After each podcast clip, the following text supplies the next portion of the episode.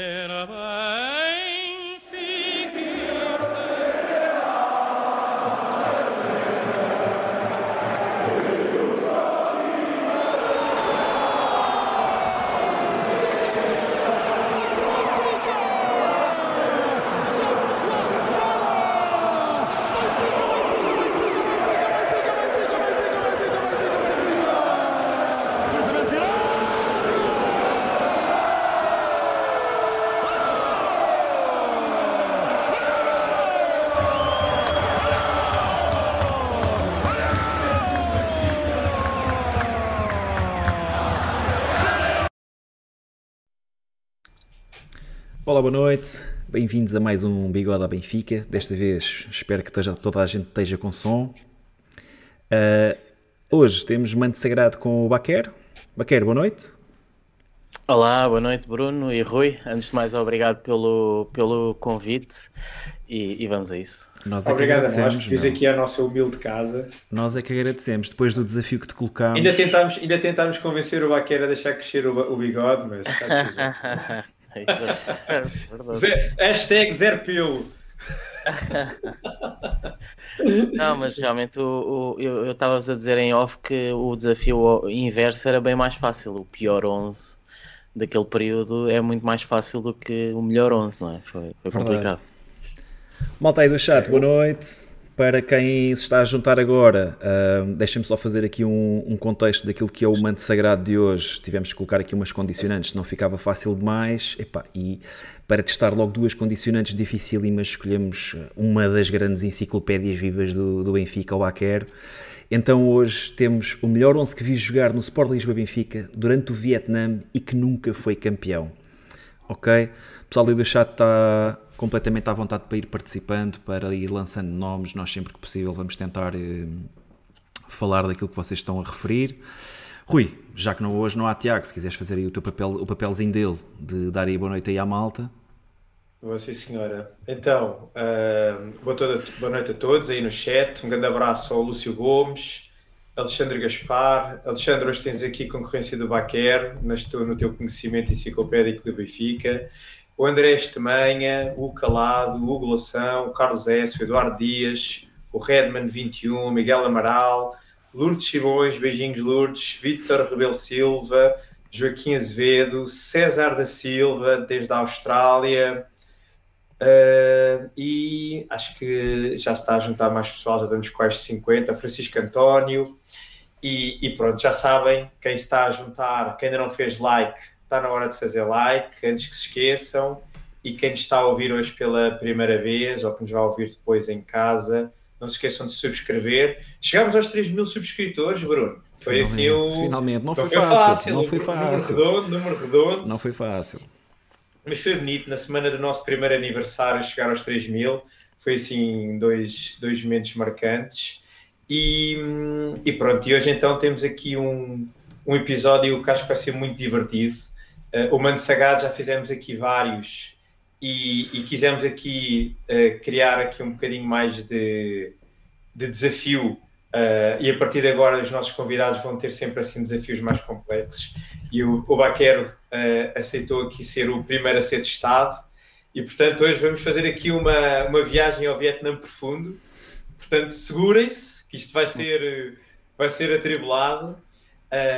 E portanto relembrar para todos estarmos alinhados que a, a condicionante do Baquer era tinham que ser jogadores entre 94, 95 e 2003, 2004, ou seja, os 11 penosos anos em que o Benfica não foi campeão, e escolher um 11 que pudesse ser campeão, ok? Uh, dessas 11 épocas, uh, sem se poder escolher nenhum jogador que tenha sido alguma vez campeão pelo Benfica.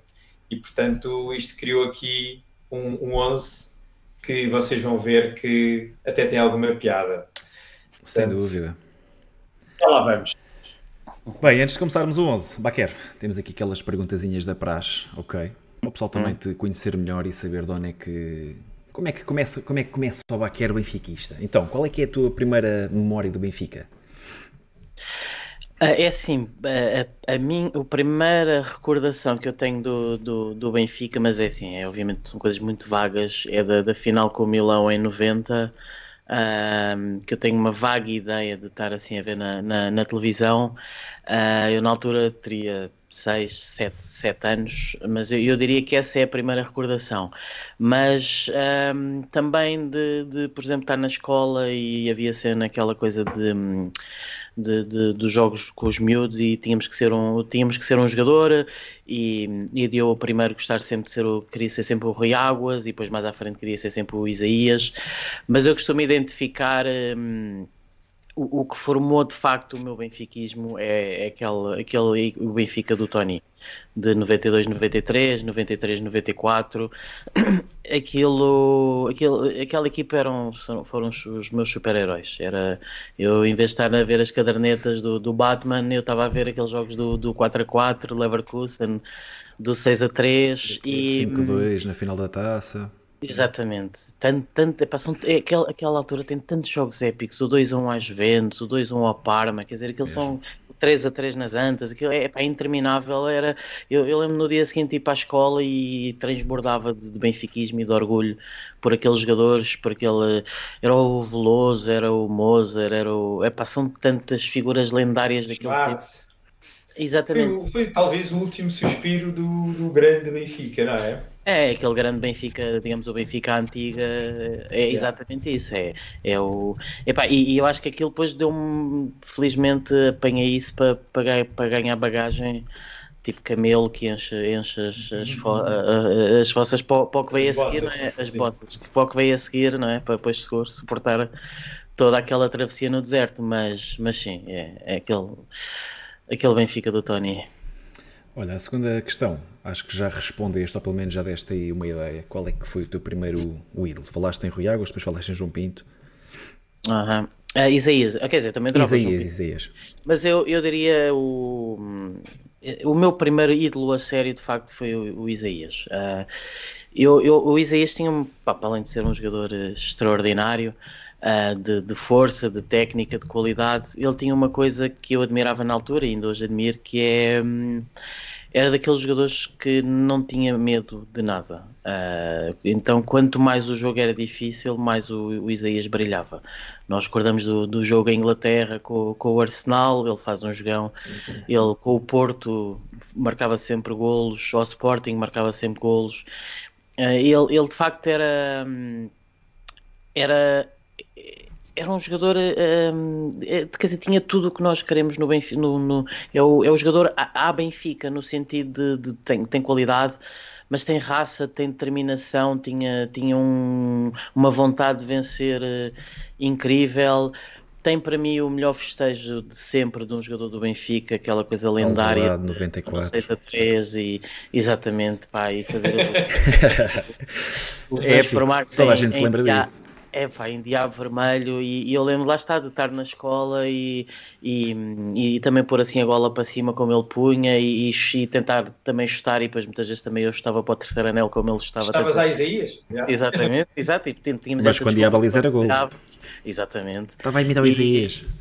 É pá, e pronto, e eu, eu lá está. E depois chegou uma altura que nós tínhamos muito na escola isso de, de sempre que íamos fazer os jogos. Uh, eu, eu dizia, eu sou não sei o quê, e eu queria ser sempre o Isaías. Tipo, se havia um amigo meu que escolhia o Isaías, eu ficava todo lixado porque eu queria ser o, eu é que queria ser o Isaías. Diz-me uma coisa, Baquer, Baquer e Rui também. Uh, tem, tem ideia de, de o Isaías ser underrated nessa altura ou não?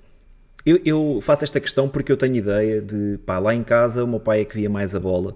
Eu era miúdo na altura, mas, mas já acompanhava futebol e principalmente em 92, 93 e 93, 94, que foram duas grandes épocas do Isaías.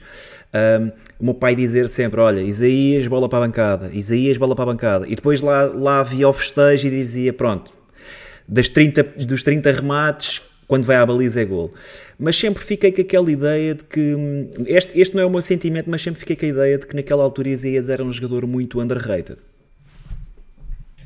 Não, não estás completamente uh, enganado. Acho que o Isaías, uh, pelo menos do que eu me recordo, uh, havia quem amasse e havia quem odiasse. E, e, e não nos podemos esquecer que, tal como eu disse há bocadinho, este era aquele último suspiro do grande Benfica, não é? E portanto a exigência uh, ainda estava muito alta e, portanto, uh, havia sempre aqui, por parte do terceiro anel, o querer sempre o top. Mas acho que o Isaías, com o passar do tempo, foi conquistando, foi conquistando a maior parte dos benfiquistas e, e, à, medida que, e à medida que o tempo nos vai, uh, às vezes, tirando aquele, o espuma dos dias, acho que Isaías ficou como um dos grandes jogadores que passou pelo, pelo Benfica, até por aquilo que o Baquer ainda há pouco disse. Era sempre um jogador de aparecer em, nos grandes jogos e com a, Benfica, não é? Um, um jogador à Benfica. Uhum. Mas sim, mas uh, ainda assistia boas a subir delas ao Isaías, mas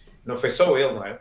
Até, se até o Nené era assobiado, não é? Sim, é, yeah, yeah, yeah. Se era nela, era, era super gente. Eu, eu acho que a cena com o Isaías é que, lá está, o Isaías nunca parava de arriscar. E, e, às vezes, lá está, era como, como, como a gente costuma dizer, não é? Que ele em 10 acertava uma, uh, mas nas outras 9 o, o, público da luz às vezes irritava-se um bocado com ele.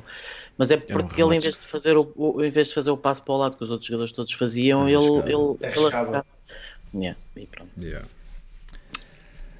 Olha, próxima e última questão desta primeira fase. Qual é que foi o teu primeiro contacto com o Estádio da Luz? Ou o teu primeiro jogo? Uhum. Eu tenho o, primeiro jogo que eu vi foi um 2-0 ao Boa Vista em 92-93. Um, ganhamos 2 a 0. Curiosamente o Isaías marca, marca o, o primeiro golo.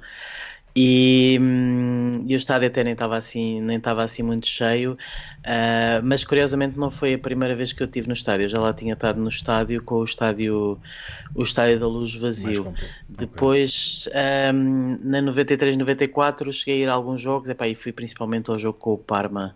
Uh, e acho que foi a vez que eu vi mais gente no estádio, né? porque ainda era, ainda era antes, antes de, de, de sequer ter cadeiras e portanto estavam lá à volta de 100 mil pessoas e, hum, e o antigo estádio era, era uma coisa, qualquer coisa de fenomenal, de colossal, de, gigantesco, de arrepiante, de épico, todos os adjetivos que possamos dar. Mas o, o primeiro foi um 2 era ao Boa Vista, 92-93. Curiosamente, tu, és aqui da, tu és aqui da zona de Lisboa, Baquer? Uh, sim, sou, sou, sou. Ok, ok, ok. Yeah. Yeah. Sim, felizmente dá para. Era mais fácil, não é? É, Era mais fácil. Estádio, claro. Yeah. Muito bem, então olha, vamos arrancar aqui com, com o teu 11, já voltamos aqui às questões. Então, na baliza, pá, acho que não, não há grandes dúvidas, não é? Se calhar também não tinhas assim grandes opções, mas tens Michel Porradão.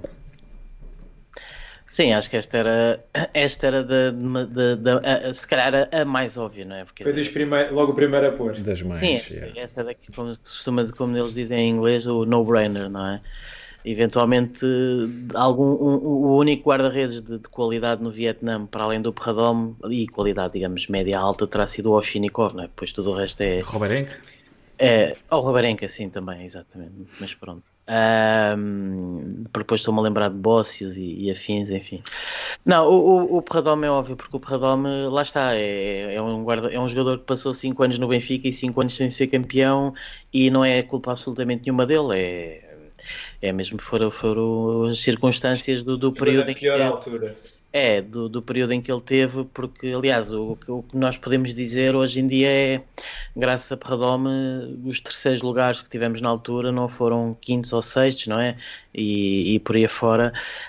Um, porque ele, ele foi absolutamente sensacional. Eu, eu, eu, eu continuo a dizer que. Hum, o Perradome é capaz de ter sido, na verdade, o melhor jogador que eu alguma vez vi no Benfica, porque eu, se eu pensar assim, o Perradome quando chega ao Benfica, vindo do Mundial 94, eu acho que é justo afirmar que, seria, que era, era, um dos melhores guarda-redes do mundo. Um, pelo menos estará ali num, num top 10 de, de, ainda de top, mesmo cuidado calhar, ele já se calhar até mais reduzido. Não, se calhar até mais reduzido. Mas pronto, até, até vou dar de barato que seria num top 10 de melhores guarda-redes do mundo.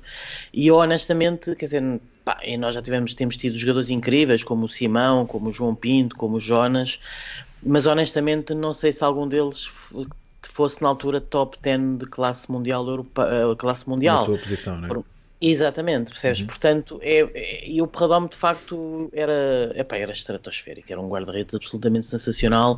Felizmente temos, já tivemos depois um, um Oblak, um Ederson, uh, muito menos tempo, como é óbvio, mas também guarda-redes absolutamente sensacionais. Mas o Perradome era.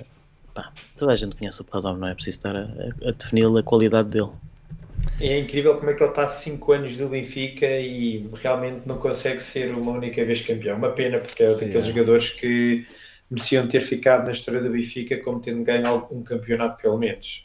Foi realmente um, um oásis naquele, naquele período. Era, um era, jogador... era para Rodome e João Pinto. E já, no, já no outro dia, fala, o Rodome já tinha no, no, último manto sagrado com o Sérgio. Yeah, yeah, yeah. E eu volto a dizer, acho que é um jogador que pela liderança, pelo carisma que tinha, pá, é um senhor um grande senhor. Olha, agora queres começar por que lateral, esquerda ou direito? Uh, podemos começar pela esquerda. Ok. Eu vou aproveitar para voltar a contextualizar, porque entretanto já, voltou, já entrou muita gente e, e vão ficar naquela. Pá, mas o Baquer, o que é que se está a passar aqui? É então, este é o melhor 11 que o Baquer viu jogar no Benfica do, no, no Benfica do Vietnã, portanto, entre 94, 95 e 2003, 2004, e que nunca foi campeão, ok? Então, lateral esquerdo. Espera temos... aí, aproveitar já agora que fizeste a pausa, pessoal que foi entrando, deixem like, não se esqueçam. E quem estiver a ouvir que ainda não subscreveu, vamos começar a, a aproximar-nos dos 4 mil. Arrancar, já demos a volta aos 3 mil. E, e portanto, vá, pressão alta a Roger Schmidt, toca aí a carregar no botãozinho.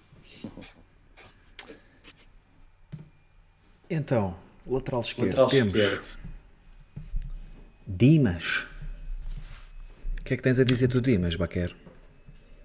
Pronto, eu, lá está, mais uma vez analisando as opções, eu acho que o único jogador que poderia rivalizar neste 11 uh, ah, com o Dimas seria, seria o Scott Minto, portanto eu, eu quero começar por dar aí uma menção honrosa ao Scott Minto, que acho que possivelmente, juntamente com o Brian Dean, era o, o, o melhor do, dos ingleses da brigada do, do reumático, mas coloco o Dimas uh, a titular. O, o, o Dimas era... Hum, foi um belíssimo lateral esquerdo. O Dimas não é por acaso que a Juventus o veio contratar ao Benfica. E fez uh, muitos jogos na Juventus. Exatamente. Exatamente. Portanto, o Dimas era muito bom defesa esquerdo. Foi na altura uma belíssima contratação ao Vitória de Guimarães depois de termos perdido o, o Schwartz. Um, a época 94-95 é desastrosa a todos os níveis para o Benfica. O Dimas foi do, dos poucos jogadores nessa temporada que, que teve um nível eh, alto, que não, que não caiu naquele naufrágio. Ali estávamos sempre, sempre seguros. E hum, depois em 95, 96 com o Mário Wilson também faz a época toda a titular, ganha a Taça de Portugal e depois acaba por sair, digamos, a meio de 96, 97 porque a Juventus o vem, o vem contratar. Uh, mas acho que é um, um, jogador super seguro a defender, que atacava bem. Chegou a, ser, chegou a jogar a médio, acho eu, e como, e como extremo esquerdo em algumas sim, situações. Sim, sim, exatamente. E, e, epá, e lá está, eu estou aqui a construir um 11 para ser campeão à Benfica e estou confiante que até agora este, com, com o Polémico Dimas sinto-me um Roger Schmidt. Não vai ser por aí. Rui, que outras opções? Dimas, não, eu ia só dizer que o Dimas era daqueles laterais que uh, acho que defendia melhor do que atacava. Era um, muito seguro a defender, era alto, portanto também era importante nas bolas paradas e eu acho que dava muita segurança uh, Mas cruzava a quem bem, jogava. É? Sim, sim, sim. Cruzamento banana ele, ele, era, ele, era mais, ele era mais forte a defender do que a atacar. E dava muita segurança a quem jogava à frente dele, porque não estava sempre ali com as costas uh, protegidas. E o Francisco António está aqui a dizer: o Dimas foi ao Euro 96 e foi, e foi no final dessa época que a Juventus depois o, o, o veio buscar e ele ainda fez uma carreira bastante interessante. Fez, muitas épocas na numa, Juve, numa Juventus que na altura uh, andava também no, sempre no topo da Europa e portanto foi um, um, jogador que se calhar muitas pessoas acabam por uh, desvalorizar um pouco a carreira que o Dimas teve também porque nunca mais ouvimos falar dele, não é? Mas, mas foi hum. um jogador com uma carreira muito interessante no, no futebol internacional. Que o, o Hugo Loução ainda, ainda deu Fissas como hipótese, mas eu acho que Fissas foi campeão em 2004-2005, certo? O Fissas campeão. foi campeão, sim, sim, sim. sim. Mas também era uma, sim, boa, também era uma boa solução. Além, mas acho, acho que o Dimas era superior. Não estou a ver, não estou a ver mais ninguém. Sim, não, tudo o resto é, é, é descalabro. Tudo, é, tudo o resto vai por aí abaixo. Easy. Agora para os teus centrais. Pai, vou já apresentá-los aos dois, mas o chat tem acertado em pleno no, nos teus centrais. Portanto, Gamarra e Marchena. É, teria que ser, teria que ser. E lá está, eu, eu cheguei a pensar no, no Ricardo Gomes, porque o Ricardo Gomes passou pelo Vietnã, mas o Ricardo foi campeão em 91, portanto já não, yeah. não, não, não, conseguia, não conseguiria colocar. Um, as outras alternativas, eventualmente, quer dizer, já tínhamos que ir para um Palmadeira, para um Ronaldo, por amor de Deus, não é? Quer dizer, aí. aí, aí é, o, que, o, que, o, que, o que é que tinhas a dizer do Bermudez?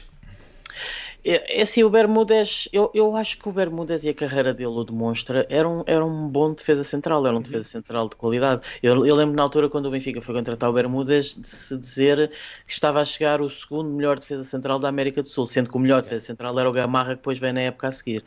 E, e o Bermúdez até faz, faz boas épocas lá na Argentina, no, no Boca Juniors. Eu acho é que foi o típico jogador sul-americano que não se adaptou ao futebol europeu. E a verdade é que o Bermúdez era muito pesadão e acaba por fazer uma má temporada no Benfica. E é por isso é que quanto um muito... marcado. É, não, não, não fez uma boa época no Benfica. De facto, é, é o típico jogador sul-americano que não, não, se, não se conseguiu impor aqui na Europa, quanto muito estaria no, sentaria no banco para, para estas duas alternativas. Um, portanto, sobra de facto estes dois. Gamarra, lá está, que se dizia na altura que era o melhor defesa central da América do Sul, e este sim chegou ao Benfica e comprovou isso. O Gamarra era, era absolutamente excepcional. Eu acho que o terceiro anel todo ainda se recorda que. Hum, Pá, que ele, ele fazia os cortes limpíssimos. Ele não fazia, fazia, faltas, meu. Ele não dava amarelos, era, era um central de uma classe inacreditável. Acho que é de, nestas alturas o único jogador que, que se equiparou ao Ricardo Gomes e ao Mozart, é essa dupla absolutamente histórica. E só de facto é pena é o Gamarra ter estado tanto tempo, tão pouco tempo no Benfica, né? porque ele, ele seis jogou seis meses, e o Valdez chegou e vendeu logo. E é uma pena, não é? Pois o Gamarra ainda, ainda chegou a jogar no, no Inter de Milão, de facto fez uma, uma carreira muito boa e se calhar até podia ter feito melhor carreira para, para a qualidade que tinha. Talvez o único defeito, digamos, que tinha era de facto era um central baixo, de baixa estatura, mas era, era forte fisicamente e tinha uma inteligência de jogo brutal. O Gamarra era um, é um jogador absolutamente extraordinário e de facto é pena só ter estado seis meses no Benfica. O Marchena, o Marchena todos nós sabemos que era um, e veio a comprovar ao longo da carreira, um, um defesa central de, de belíssima qualidade, ou internacional uh, espanhol, acaba de fazer, digamos, uma boa média, boa época no Benfica. Uh, eu acho que o problema do Marciano é que também só teve uma época no Benfica e ele próprio já falou sobre isso, ele não queria estar no Benfica. Portanto, o Marciano veio contrariado para o Benfica, ele não queria ter vindo para Portugal, veio porque o empresário forçou um bocado o, o negócio, o Sevilha precisava do dinheiro, ele já falou sobre isso, a ideia dele não era nunca vir para, para Portugal e, e não é por acaso que depois rapidamente voltou para a Espanha e portanto acho que nunca foi um jogador muito envolvido com, com o Benfica e também jogou numa época de, de descalabro claro. total, não é? O sexto lugar também. O coletivo também não o ajudou. Mas olhando para as outras alternativas, acho que o Marciano tem que saltar para, para este 11. Deixa-me só dizer, não sei se vocês chegaram a falar aqui do Gamarra não ter feito uma única falta pelo Benfica ou não ter visto um único amarelo, algo assim do género. É, eu não, pá, não tenho a certeza absoluta, mas eu arriscaria que, que ele se calhar não viu nenhum amarelo, não, pá, porque ele acho que seria mais Ele jogava super limpo, jogava sim, super sim. limpo. Pá, é, foi, acho que foi daqueles jogadores que quando chegou, acho que toda a gente identificou imediatamente a sua qualidade e de que estava um nível acima do, dos restantes colegas daquela, daquela equipa. Uh, e depois, claro, este, em janeiro estes, dois juntos, estes dois juntos faziam aqui uma dupla de centrais de, de respeito. Hein? Estava aqui uma boa dupla. Sem dúvida. Até agora, até agora estou entusiasmado com este 11, digo já. Olha, vamos estava, continuar. Estava, estava, estava para sonhar. É para ser campeão. Defesa direito. Temos Armando Sá. Bora, Baquer. Estás-te a rir? Achas que, achas que vai ser um dos elos mais fracos desta. É, eu acho que sim. Eu desta escolha? Aqui a, chegamos aqui a um, um, uma posição um muito. Um calcanhar daqueles. É, é um calcanhar daqueles, quer dizer. Porque, mais uma vez, quando eu comecei a pensar, quer dizer, se calhar no Vietnã, o, jogador que nos vem logo à memória de melhor defesa direita é o Miguel. Mas o Miguel não pode ser porque foi campeão em 2005. E depois, quais são as outras alternativas? É o Dudites, é o Rojas, quer dizer, é, são descalabros atrás de descalabros, não é? Eu acho Cabral. que e o Cabral, pá, quer dizer, pronto. Uh, não sei se lembra até houve um Tony que só fez um jogo pelo Benfica com, com o Marítimo na Madeira e cima fez logo um penalti. Um, eventualmente a, a, única alternativa até teria que ser o Calado, que, que até nos, nas duas primeiras épocas de Benfica até jogou como defesa direita e bah, digamos que era mediano, ainda houve ali um Marinho. Mas pronto, de facto, olhando para estes nomes todos, o jogador, digamos, Gary menos Charles, Okuno, Gary Charles, Okuno, epá, Souza, Marinho, Ricardo Esteves. Bem, o, pessoal, o pessoal está-se a esticar aqui. Portanto, é que não dá mesmo, teria que ser o Armando. Luís Felipe. E, e, e, o, e o Armando, eu diria que hum, eu, eu acho que era muito bom, pá, eu não diria para, titular, mas era uma boa alternativa vindo do banco. Ainda por cima ele tinha vantagem que podia jogar no, nas duas, nos dois lados. Era um lateral bastante veloz, se calhar até daqueles que atacava melhor do que, do que defendia, uh, mas pronto, fez duas, três épocas no Benfica, ainda, ainda acabou por jogar bastante jogos, está, por exemplo, presente naquela final da taça com, com o Porto do Mourinho, um, faz uma grande exibição com, com o Inter em San Siro, uh, pronto. Fartou-se falhar é, golos. É, olhando para estes 11 até agora, acho que de facto é o, digamos, é o L mais fraco, mas acho que não é, não é por ele que também não vamos deixar de ser campeões. Que o César está a dizer que era o Gilberto do Vietnã. É isso, eu ia perguntar, Armando, Armando ou Gilberto? Exato. Quem é que preferias, Baquer? Ah, eu preferia o Gilberto, apesar de tudo. Eu, o Gilberto subiu muito na minha consideração nos últimos tempos. Olha, e não é só... só pela brincadeira do, da lenda e do ídolo, é que acho que ele, ele é, é bué raçudo e, yeah. e, e, não tem assim tão pouca qualidade como ao início achamos. Yeah. Deixa-me só dar aqui destaque ao Zé Rosário que fez aqui uma donation de 4 libras e 49 e diz para o Rui confessar em que partidos votou nas últimas 4 eleições legislativas. Piadolas Obrigado, do WhatsApp. Exato. Olha, vamos aqui para o teu meio campo, Baquer e começas hum. com com um êxito de Valete, Paulo Bento. Aqui foi. Diz-me só, uh, confirma-me uma coisa. Ele vem, ele vem juntamente com o Dimas, vem no mesmo ano que o Dimas. É, é okay, exatamente. Okay. Um, um pacote Guimarães.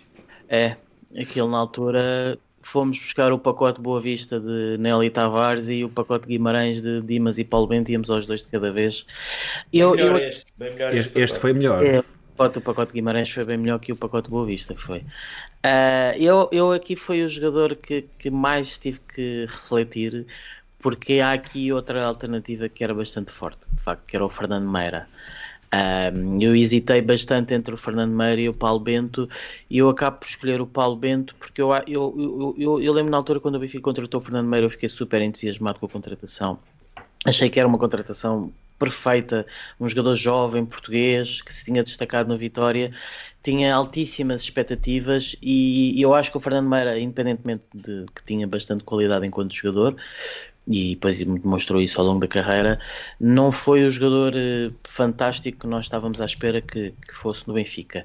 Tanto que chegou ao fim e já nem sabíamos bem se o Fernando Meira jogava Qual era melhor. a posição É, dele? é, quando ele jogava a defesa central, a gente dizia, ah, ele é como trinco. E depois ele ia para trinco e a gente dizia, pá, ele se calhar é melhor é como defesa Mas central. ele, ele foi contratado como trinco, mas eu acho que ele até, Trinco. ele até acabou por ter mais, eh, por brilhar mais a central no Benfica do que como trinco. É, e, se calhar não é por acaso que uma das primeiras coisas que o Mourinho fez na altura quando chegou ao Benfica foi puxar logo o Fernando Meira para central para fazer dupla com, com o Marchena.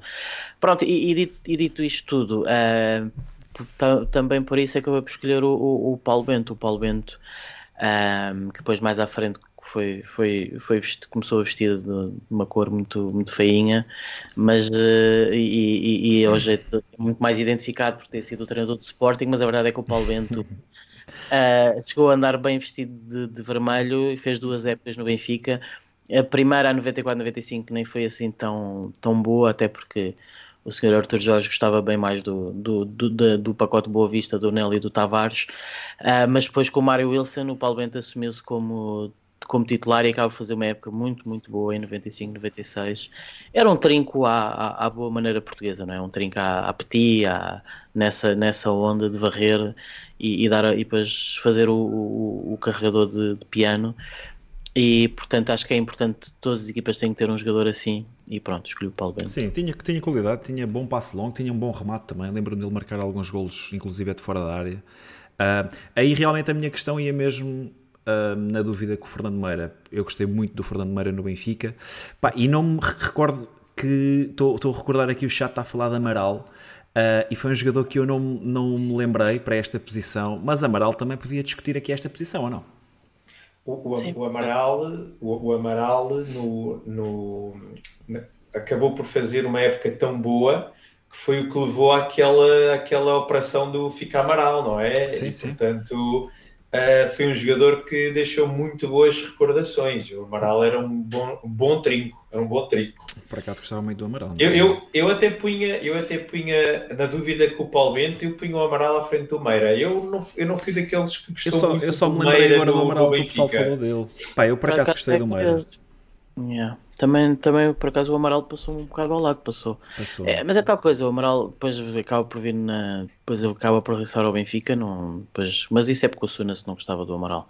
Sim, Mas- mas sim, o- o Amaral- o- É, sim, tem ali, como o Manuel José, tem ali um, um dois meses de, de altíssimo nível. Yeah. né? Muito, muito raçudo, muito forte. Mas acho que Bem. apesar de tudo o Paulo Bento era um jogador mais completo. Uh, preferi que o Paulo Bento para, para a guerra do que o Amaral. Acho que dava, dava outras coisas à equipa. O, o- o- acho que o, o Amaral, o Coveiro, não é? Era um bom recuperador de bola, mas depois tinha muitas dificuldades com a bola nos pés. E o Ah, Paulo Bento olha que acho não era que... bem assim.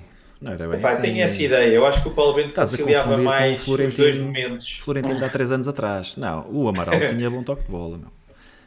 O Paulo Bento conciliava mais os dois momentos de jogo.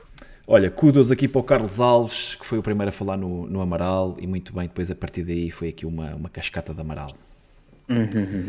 Olha, a seguir tens um, um dos meus jogadores favoritos que nunca foi campeão no Benfica. Tiago É. Mendes, grande, grande craque. É verdade. O Tiago, hum, que veio do, do, do Braga, um, digamos quase um, um desconhecido, não é? Naquele, olha, já Ele falamos em veio, pacotes. ele veio com, Neste- o Armando, É, isto até foi um pacote triplo. Foi tri- e Ricardo Rocha. O, o Armando, o Ricardo Rocha e o Tiago. Yeah. Sendo que o Armando e o Tiago vieram logo e o Ricardo Rocha só veio depois na. Foi contratado com os três, mas ficou definido com o Braga que o Ricardo Rocha só ia depois na, para 2002, 2003. E. hum, Epá, e quer dizer, o Tiago chegou ao Benfica, eu acho que tinha aí 20 ou 21 anos e hum, foi sempre em crescendo, mas é, é um, era um excelente, excelente, Muito, muito excelente craque. Excelente médio. Aliás, não é por isso que não é por acaso que ele depois vai para o, para o Chelsea, Chelsea. Depois no Chelsea a coisa até nem correu tudo bem, mas na, na Juventus e no Atlético Madrid acaba, e no Lyon, ele acaba de fazer uma, uma belíssima carreira. Um, Deixa-me só dizer, por acaso, nós amanhã no, no Benfica FM vamos recordar a época 2002-2003 e vai-se poder ver o Tiago, um médio, a marcar 13 golos nesse campeonato. Se é um, quem ganhamos 2-0 em Alvalade, Tiago Isalvic? Exatamente, exatamente. Pá, era, era... Jogava, jogou muito essa época. Muito Esquece. O Tiago, yeah, o Tiago jogava muito Tiago à volta. Um tinha muito golo. Tinha definição, tinha passe, tinha Super técnica. inteligente. É, não é por acaso que o Mourinho chega ao Chelsea e, e, e, e vem aqui a Portugal claro. buscar o Ricardo Carvalho, o Paulo Ferreira e, vem ao Benfica buscar ele o Tiago. Sai, ele sai em 2003, 2004 ou 2004, é, 2005? Não, 2003, 2004, sai no final dessa época e é por isso é que hoje não é campeão com o Camacho. Exato. Yeah. Um, e, e é logo diretamente para o Chelsea. Yeah. E vai, o, o Mourinho levou para o Chelsea. Yeah. Muito craque, muito craque. 8, foi 8 milhões de euros, mas não. Ele, ele, ganhou, ele só ganhou essa taça de Portugal, não foi? É, ele só ganhou essa taça que ganha. Yeah. Mas era um, seria um elemento fundamental neste 11 para fazer o Benfica campeão no Vietnã, sem dúvida. Sim, pá, sem dúvida, este era inquestionável. O pessoal estava aqui a falar de Uglial, Panduru, pá, o Glial, o Glial teve uma carreira muito curta no Benfica. Macairidis. Macairidis era, era, outro, era de outro. É, pois, havia também o Roger. O, o Tiago fez uma, teve uma carreira inacreditável. Mesmo, inacreditável. Mesmo.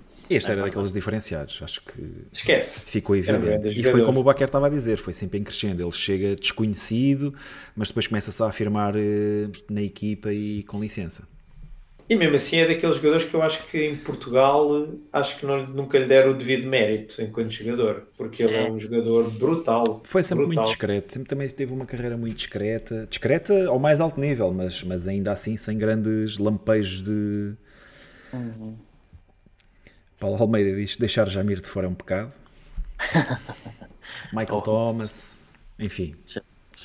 Isso é, isso é o, o Vietnam inverso, não é? O pior 11. Tínhamos tantos, tantos candidatos. Baquer, podemos partir aqui para a segunda ronda de questões? Bora, bora, bora. Então vamos a isso. Então, Baquer, és presidente por um dia. Qual é a tua primeira medida? Chico, com caraças. Já tem talento. Uh, exato. Não, já sei, era.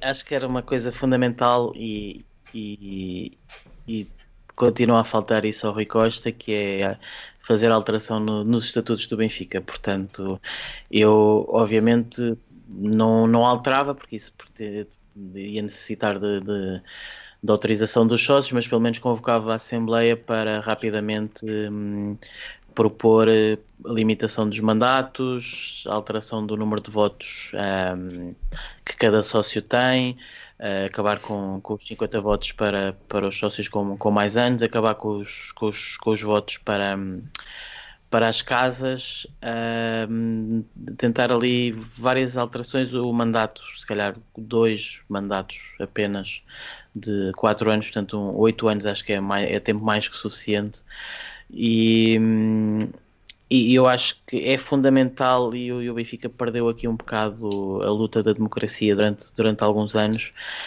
um, definir, definir uh, a questão de, nas eleições clarificar todo o processo de eleitoral de onde é que os votos são contados, como é que são contados, tudo, tudo altamente transparente um, e auditado. Um, e eu acho que é, é isso que é, é, é, isso é o beabá, o base, o fundamental que não pode falhar num clube como o Benfica, tão orgulhosamente de, democrático.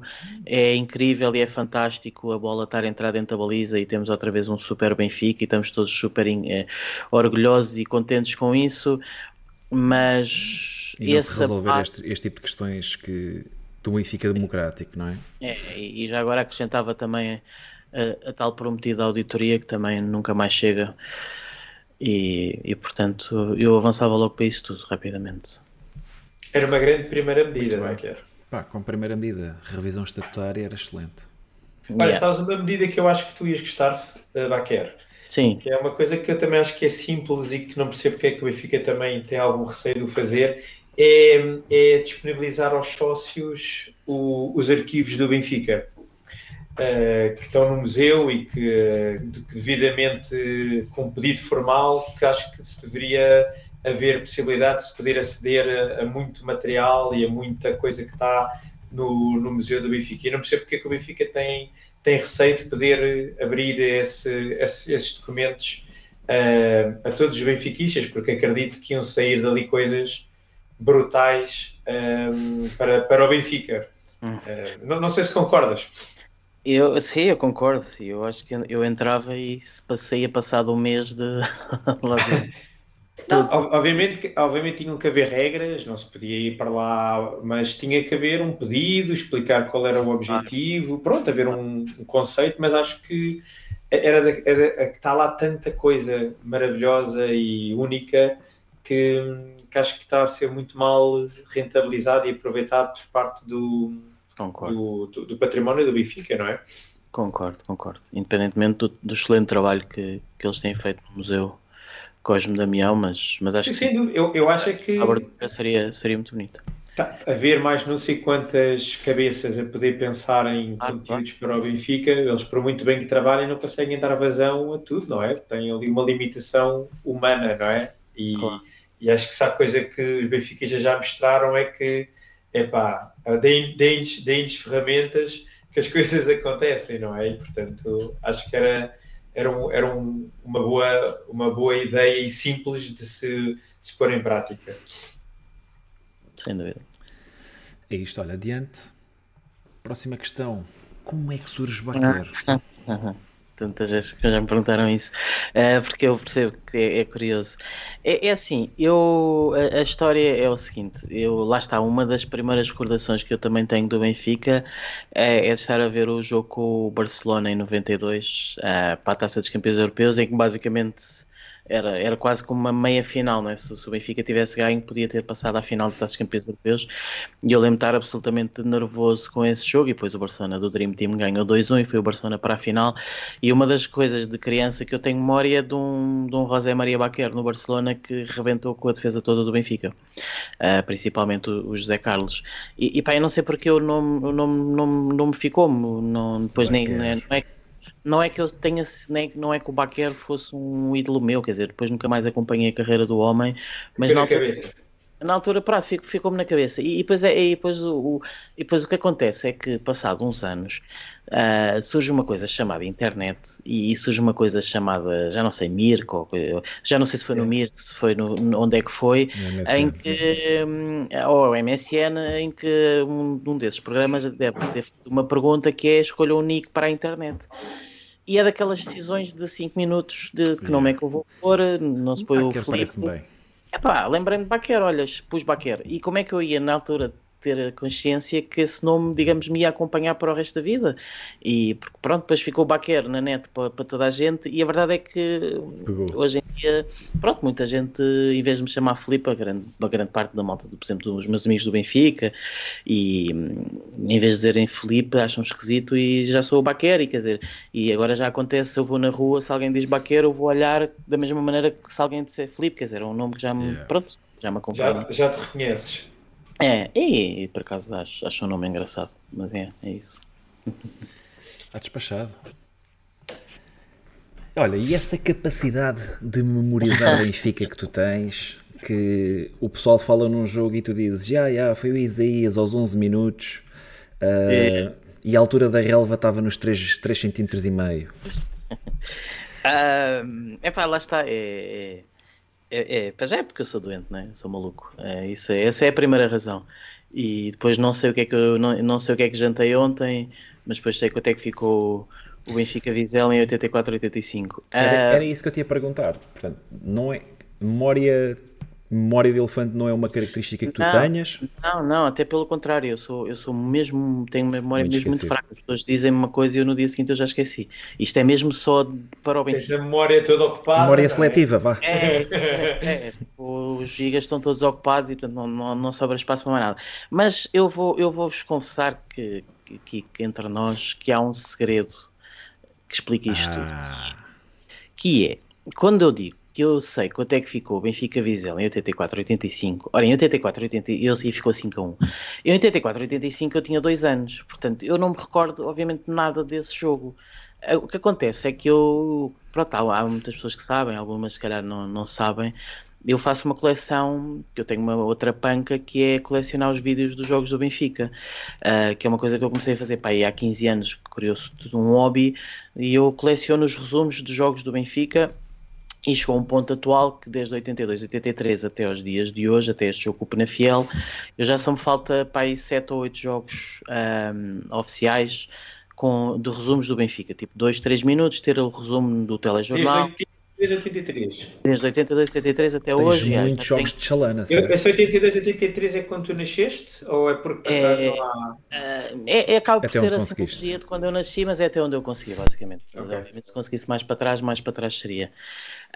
Um, e, e, e, o que acontece é que, lá está, como eu tenho este hobby pai, há 15 anos e, e, e, o que acontece é que eu já vi estes, os vídeos todos dessas, das, das temporadas 3 mil vezes percebes? Porque na altura no, no, colecionismo e depois eu tipo eu sou o tipo que em vez de em vez de ver uma série na Netflix ou ir ver um filme tipo, olha, vou ver a, vou rever a época 2002, 2003 yeah. e então se for preciso estou ali duas horas a ver esses resumos todos e os resultados acabaram por me entrar na cabeça, estás a perceber? Claro. Portanto eu acabei por decorar os resultados Diz uma coisa, lá também, eu também é uma molqueira a mesma, né? Claro.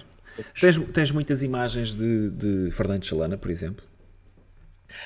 É assim, tenho, lá está, de, de, do, do desse, desse, início dos anos 80 e depois da segunda passagem dele, mas eu, eu, eu acho que não. Eu acho que, por exemplo, finais dos anos 70 devem ter sido anos absolutamente estratosféricos do Chalana, não é? O Chalana chegou ao Benfica, estreia-se com 16 anos e, e esses anos todos não há, não há vídeos absolutamente nenhums.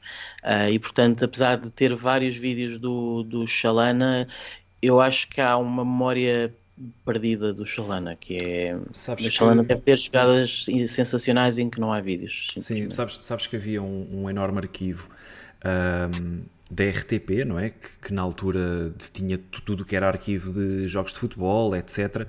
E, e estou a ver aqui pessoal no chat a dizer, mas, mas aquilo que eu vou dizer é factual. Uh, esse arquivo da RTP herdeu e tudo o que era jogos dos jogos e, e, resumos do Benfica daquela altura, inclusive é muita, porque eles, eles categorizavam as coisas nos arquivos por palavras-chave, não é? Como se faz hoje em dia com as tags, mas é digital, é mais fácil. E, e o arquivo de Chalana foi todo foi toda a vida nesse incêndio, por isso é que quando, quando foi agora ao funeral e as festividades de, de quando quiseram mostrar imagens de Chalana, uh, havia muito poucas imagens para mostrar, inclusive é no estádio, porque esse arquivo ardeu todo. Yeah. Por isso é que eu estava a perguntar, porque pá, acredito que. Não, eu, por exemplo, deixa-me só contar-te, uh, o facto de, de, por exemplo, eu ter uh, os vídeos da, da época 82-83 é porque uma pessoa gravou na altura em Betamax, um benfiquista gravou na altura em Betamax os resumos desses jogos, o que é absolutamente incrível, é yeah. uma história absolutamente fantástica, que é ainda por cima, quer dizer, na altura não, não dava para puxar a emissão para trás, portanto ele todos os domingos esportivos ele estava lá à, à espera de começar claro. o resumo do Benfica a carregar no rec naqueles dois minutos e, e, fa e faz, fez isso a vida toda e, e, agora é o filho que faz uh, de uma pessoa que, pá, que faz, são capazes de conhecer, o Sérgio Bordal, que também de vez em quando aparece no, no Benfica FM, e epá, isto são coisas absolutamente incríveis, e lá está, e são coisas que felizmente ele fez isso porque a RTP já não tem, já não tem esses resumos, porque perdeu tudo. Por exemplo, é famosíssimo o gol que o Eusébio marcou à Juventus em 68 em Turim, que muita gente diz que é o melhor gol da carreira do Eusébio, e a RTP não tem isso porque perdeu, perdeu essas imagens nesse, nesse incêndio. Yeah. Tu, essa, tua, essa, tua, essa tua coleção Uh, isso tá, tu tens só catalogado por época ou tens por, por outro tipo de pesquisa que se possa fazer? Ah, quer dizer, eu tenho, tenho as pastas, não é? Tenho aqui no, no computador tens e tenho digitalizado, não é? Drive, sim, sim, tenho guardado numa Drive e, e numa cloud e que eu nunca na vida alguma vez quero, quero perder isto, que são, são anos e anos de, de, de pesquisa e de procura e de, edição e quer dizer, as horas que eu já perdi barra ganhei com isto são, são inimagináveis, mas, mas pronto, é uma coisa que me dá, que dá imenso prazer E, e sim, tenho tudo, tenho tudo Mas catalogado. procurares por um jogador, consegues apanhar os jogos em que ele está presente ou isso Não, não? não, não, tenho só Isso os para isso serve o 00. Já teria que, teria que ir assim à procura, não, isso não. Ok. Olha, vamos lá então continuar aqui com o teu 11. Portanto, neste momento já temos Prodome, Dimas, Gamarra, Marchena, Armando Sá, Paulo Bento e Tiago. Vamos ver quem é que, quem é que escolheste lá para a frente. Então, à esquerda temos Ljubinko Drulovic. É, lá está, é da mesma maneira como o Armando não fiquei totalmente convencido, que o Drolovic também não, obviamente não estou totalmente convencido. O problema aqui é que lá está. Quais seriam as alternativas se não fosse o Drolovic? Temos o Pembridge, temos o Edgar, temos o Glenn Elder, quer dizer, temos o Leónidas, de facto. Quer dizer, eh, pois, eh, Aí já facto- começas a entrar num, num deep Vietnã. é, e portanto, de facto, o que sobra é o Dorlovic. E atenção, o, o Dorlovic um- foi um jogador eh, sensacional. Só Certo. foi um jogador sensacional para o nosso rival, não é? Yeah. Obviamente, os melhores anos da carreira do Dorlovic foram no Porto e no Benfica chegou já, já velhote. E portanto, ali no, digamos, nos primeiros dois, três meses de 2001, 2002, ainda temos um Dorlovic com alguma qualidade, mas depois decaiu imenso e de facto acaba por, acaba por ter uma passagem muito cinzenta pelo Benfica, só que à falta de melhor, eu estou ali no chat também a falar em Luís Carlos, mas quer dizer, Epá, estamos a falar do Benfica. É, exato, e é para ser campeão, não é? Este 11 é para ser campeão. Pá, vou O, ter o, o Drogovic que ainda hoje, ainda hoje o vi na RTP a falar português fluente. Pois, Eh, a dizer que ele, ele, ele atualmente é adjunto da Sérvia e ele estava a dizer agora que a Sérvia tinha sido eliminada que ia ficar a terceiro por, por Portugal e ele ainda fala super bem em português, passado estes anos todos. pois, pois. Olha, Sim, mas eu- é um jogador que jogou ao Benfica na sua fase descendente, não é? Ainda por cima depois não tinha uma equipa que o ajudava, mas ainda me lembro dele ter feito jogos muito interessantes pelo, Sim, sim. pelo Benfica. Lembro-me dele, pezinhos. ele e Tom Socota a agitarem muitas águas lá na frente. Sim, sim. Não, ele tinha uns pezinhos incríveis, não é? já não Sim, corria era sim. muito, mas, mas ele era. Olha, aqui não. nesta, aqui também foi das posições que me deixou mais dúvidas. Ah, pá, pessoalmente eu teria optado pelo Edgar porque foi um jogador que eu gostei bastante de ver eh, com a camisola do Benfica, vindo das escolas, numa altura em que o Benfica não, não alimentava muito a equipa principal com, com jogadores vindos dos Júniores. Pá, e o Edgar eh, era um jogador, era um agitador também nato e teve cá, penso que dois anos, depois acabou por ir para o Real Madrid, onde curiosamente nunca jogou, depois acabou por fazer carreira no Málaga mas gostava bastante do, do Edgar. Rui, tinhas do alguém para ali? Formação do Vietnã. Formação do Vietnã. Pai, Bruno. Basto, Bruno Caires, ah, esse que acabámos de falar, Edgar e o Glial, para aí, Pepa, Sim. A Mauete, formação do Vietnã estava nível. Mauete Júnior. Maniche, sim. Mauete, novo, novo Chegaste a pensar, chegaste a pensar no. Maniche para, para 8 ou, ou nem por isso? Ah, não, por acaso, olha, é outro que agora pensando bem escapou-me, mas também Mas eu, também eu lá acho- está. No Benfica foi- também acaba não, por não ter uma grande não. carreira, não é? É, eu acho que seria isso seria impulsionado pelo pelo que ele fez depois, não tanto pelo que ele fez no Benfica. Até porque o ele Eu, o Maniche no Benfica era muito fraco. meu. É, é, é, é. Até, e e ele no Benfica até jogava mais era extremo. O Quem, quem depois de facto teve, Yeah. teve o, digamos, o golpe de gênio de perceber que ele rendia muito mais a, a 8 foi o, o Mourinho, né? mas ele acaba, o. Maniche acaba por fazer muito poucos, poucos jogos assim, até depois ele acaba por ser, eh, chega ao Tony e depois o Maniche é afastado porque se percebeu logo que ia assinar pelo Porto. Portanto, acho que não, fazia sentido estar a pôr aqui o Maniche. Era, era só a pensar no que ele fez fora do Benfica, mas no Benfica. Portanto, Eu aqui para este lugar só tinha que fazer uma adaptação, mas assim, a lugar, a jogar, a jogar aqui, se calhar só mesmo o Drulovic, mas eu talvez pusesse aqui o Don, um Donizete, alguma coisa assim, a descair mais para a esquerda, mas não era, não era a seu lugar de, de, de raiz, não é? Já tinha que ser aqui uma adaptação. yeah. Mas, mas sim, ah, acho que talvez fosse também das posições onde houvesse mais escassez de qualidade. Sim. sem dúvida. Do outro lado, é que não há também muitas, muitas dúvidas. Melhor que este é difícil. Carel. É, exatamente. Eu acho que este é daqueles que, juntamente, quando a gente recorda dos bons jogadores do Vietnã, é Poborski e é Perradom. Isto não, não, obviamente não, não estando a incluir o João Pinto, porque o João Pinto obviamente foi campeão. Um, o Poborski foi, foi a primeira camisola que eu comprei, de, que eu tive de, de jogador do Benfica. Foi uma, uma oferta de Natal e, portanto, tem, tem para mim esse simbolismo. Um, digamos, depois do Pros Isaías, se calhar o Poborski foi o meu segundo ou terceiro ídolo, digamos assim. Um, pronto, o Poborski é o que todos nós sabemos, não é? era um jogador entusiasmante, um jogador uh, com uma velocidade incrível, com daqueles que, que, que punham o terceiro anel uh, quase a mexer, na, a mexer na bancada. É, mexia, mexia com aquela bancada, com, com, as suas arrancadas e com aquele cabelo, parece que ainda estamos a, a vê-lo lá no, no, antigo estádio, é, ele, ele a fazer aquele, ele tinha aquele, uma corrida eu não sei, ele, ele, tinha uma corrida muito própria. Muito, levantava muito característica, né? Era, era, levantava muito os pés. O Gabriel Alves iria lá vai. Cabeça sempre vai, no chão. Com a sua técnica inconfundível, exatamente. ah, faz aquele golo estratosférico ao Braga. De facto, Grande era, exibição no, no 1-4 em Alvalade.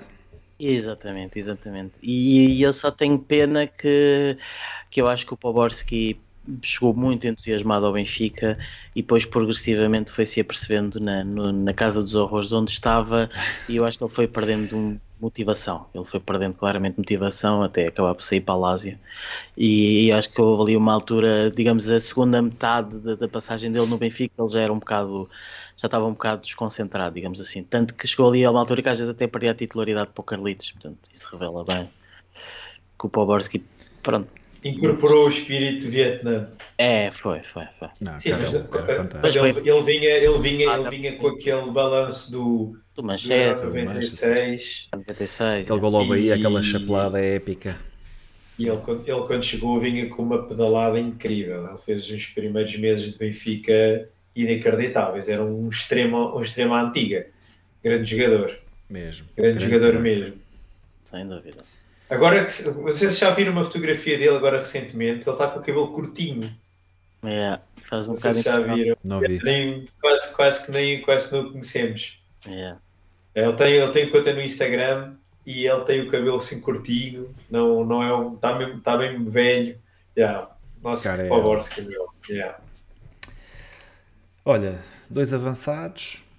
O primeiro deles, apresentado num Euro, num, num europeu, por uh, João Vale Azevedo, Pierre Van Hooydonk. Uhum. Pá, e que avançado era o Van Hooydonk. Marcou numa época absolutamente desastrosa, numa equipa desastrosa, marcou 19 golos para o, para o campeonato. Um exímio marcador de livres, uh, excelente cabeceador. Os livros para ele eram uh, penaltis. Era mesmo, se calhar, juntamente com o Simão. Sim. Pá, provavelmente dos melhores marcadores livres que alguma vez vi no direito. Sim, sem dúvida. Sem dúvida, aquilo era, aquilo era sempre perigosíssimo. Um, de facto, ficou a pena de, de ver o Van Oudonk noutro, noutro Benfica, porque em vez de 19 teria marcado 30 golos fácil. Não é por acaso que o Van Oudonk depois vai para o Feyenoord e faz uma, uma época incrível logo a seguir com o Feyenoord e ganha a taça UEFA. Ganha a taça UEFA, yeah. Exatamente. E acaba por fazer uma boa dupla na altura com, com o João Tomás e, yeah. e, e o Van Oudon, que era um belíssimo jogador, de belíssima qualidade, simplesmente teve na altura, é mais um que teve na altura errada do Benfica, porque um Van Oudon que nos dias de hoje é, era jogador de 30 golos. Yeah. Ele foi treinado pelo Mourinho, não foi? Sim, Sim. chegou a ter a fase com o Mourinho. É. Apanha, apanha o Aincas, apanha o Mourinho e apanha o Tony. Mas eu acho que ele quando teve, é capaz que quando teve mais exuberante foi com o Mourinho. Eu lembro pelo menos naquela dupla que ele fazia com o João Tomás era Mourinho, não é? Eu estou a fazer confusão. É Mourinho, é? Sim, sim, ele, ele acaba por fazer a época quase toda sempre com, com os dois. Com, o, o Tony depois também continua com, com o João Tomás e com, e com o Van Oudonk. Só no ele, início. Ele veio de onde? Eu já não lembro de onde é que ele veio. Do ele... Vitesse. Veio do Vitesse. Vitesse, ok. Vitesse, yeah. E na altura também foi carote. Aliás, o Benfica nesse ano, o, Benfica até investiu bastante dinheiro com, com o Fernando Meira, com o Van Oudonk. Foi assim uma espécie de all-in do, do Vale Azevedo. Lembras-te lembras do Vale Azevedo anunciar o gás? O, o Vale Azevedo acho que se tinha deslocado, acho que hum, Foi mesmo, foi mesmo no Euro e em direto, numa, pá, numa entrevista, não, não, sei, não me lembro se é para a SIC, se é para a RTP, ele diz: Sim, sim, posso afirmar, estou em condições de afirmar que o Benfica acaba de contratar um avançado que está no europeu e é um grande craque, mesmo a estilo de Valde Azevedo. Quando, sim, quando apresenta Mark Pembridge, diz que é o próximo Ryan Giggs. Enfim. Portanto, fazia uh... sonhar, pá, fazia sonhar. É aquele pá. não terá dito do Luzny e do Rushfield, não é? Yeah. Mas, ao, mas ao contrário do Pembridge, este era mesmo um bom jogador uh, pá, e marcava mesmo muito, muitos golos. E, lá e você já o disse, mas o Van Oudon que ligue sempre aos livros. Sim, pá, eram penaltis, meu. Eram penaltis. Aliás, essa, essa caminhada que o, que o Feyenoord ganha, em que ganha a taça UEFA, uh, nas, nos quartos e nas meias finais, ele, ele desenrasca a eliminatória com livros à entrada da área. Sim, sim, sim. O gajo sim. é fantástico, meu. O gajo de, de livre direto era um, um bujardo que era qualquer coisa. É verdade, sem dúvida. Portanto, para fazer este Benfica campeão, Van Oudon que é o número 9. Yeah. Baquer, para finalizar aqui o teu 11, temos um jogador que muitos benfiquistas não se lembrarão. Edilson. É verdade. Eu Havia aqui outras alternativas possíveis, por exemplo, eu, eu também gostei muito do Donizete, eu acho que o Donizete... É. Um, Donizete era craque, meu. É, Marcou, era dos melhores jogadores, Donizete e Junto, é, nessa, nessa época vez, era dos melhores. Sem dúvida, Donizete era muito bom jogador e, e mais uma vez teve, foi pena ter estado tão pouco tempo no Benfica, rapidamente regressou de volta para o Brasil. Epá, mas o, o Edilson, eh, mais, epá, é, é, lá está, é que o, o, eu acho que o que é engraçado nós estamos a fazer este exercício de memória é percebermos que no Vietnã tivemos, obviamente, jogadores absolutamente horripilantes, mas perceber que a culpa também não foi só dos jogadores que tivemos, foi mesmo de um, de um clube que estava completamente hum, sem organização nenhuma e sem sentido e que, triturava jogadores, fossem eles bons ou fossem eles maus. E o Edilson é outro, né? acaba por só estar aqui uma temporada e mesmo nessa temporada não, não foi aproveitado ao máximo uh, pelo, pelo Sr. Arthur Jorge, mas o Edilson tinha uma grande, grande qualidade. O Edilson era jogador de seleção brasileira, era, um, apesar de tudo, marcou. Até eu nem sei se ele, não sei se, tu, se estarei errado em dizer que até marcou mais gols que o Canidia, mas se não marcou, foi, andou foi lá. Marcador, foi o melhor marcador. É, eu acho que sim. E hum, tinha, tinha, era baixinho, mas era, era uma espécie de mini Romário. Tipo, tinha, tinha imensa qualidade técnica, tinha, hum, tinha velocidade, tinha finalização era, era um fantasista, era um brinca na areia, mas muitas vezes um brinca na areia no, no bom sentido. Mas no bom sentido, sim, muito craque. No bom sentido, era muito craque. eu lembro e, e, acho que ia fazer uma dupla excelente com o Van Vocês lembram-se que os jogadores antigamente, quando chegavam, iam ao relevado, conhecer o relevado, conhecer o antigo estádio, pá, e davam sempre uns toques na bola. E o Edilson foi o primeiro jogador que eu vi até hoje a fazer a volta ao mundo, portanto, passar a estar a dar toques na bola, passar a perna à volta da bola e continuar a dar toques. Pá, eu quando vi isso fiquei enlouqueci. Yeah. Uh, lembro-me perfeitamente, lembro-me de um jogo que o Benfica ganha contra o Marinhense, 12-0 para a Taça de Portugal. Marinhense ou Marinhais, uma cena assim. Uh, Ele marca 4. Yeah, o gajo faz um póquer uh, e pá, e era muito bom jogador, era mesmo muito craque, Edilson. É o Edilson jogava muito à bola. Era, tinha, aquele, tinha aquele ginga brasileiro, o gajo com a bolinha nos pés ele fazia grandes slaloms, era um jogador com, com, muita, quali com muita qualidade. Sim. Mas eu, por acaso, aqui no lugar do Edilson, eu punho o Canidia, pá. Eu acho que o Canidia um, era um jogador também inacreditável e também foi daqueles que, se calhar com esta equipa, tinha feito uma, tinha feito um, uma temporada no Benfica brutal. Depois também chegou aqui, ele já tinha aquela cabeça de de hortaliça, não é? Chegou aqui e percebeu que isto era, que não havia nem rei nem rock, pronto, cagou logo nesta merda toda, né? Mas o Canidia era um, um craque Eu não sei, um não sei se vocês se lembram eu, de... eu digo Eu, eu digo o Canidia aquele, aquele, jogo, aquele, aqueles jogos na Champions com o Anderlecht e ele ainda chegou a fazer a, a fazer em Milão, se não me engano, ele ainda chegou a fazer jogos muito bons na Champions, principalmente com o Benfica, acho que ele jogava sempre melhor na Champions do que no, no Campeonato Nacional. E depois acabou a 94 com aquela dupla com o Maradona no, no Campeonato do Mundo nos Estados Unidos. A Canija era muita máquina, meu. E era muito carismático. Eu não sei se vocês se recordam de, pá, de haver as piadas do, dos rivais, e eu tinha montes de amigos meus que diziam: Sabes porque é que o Carnici veio para o Benfica?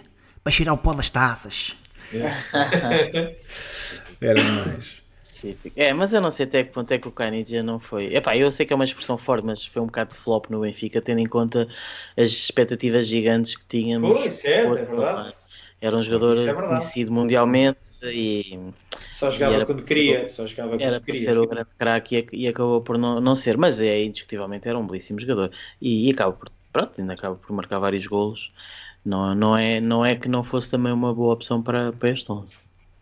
Olha, vou aproveitar para lançar a questão aí para o chat.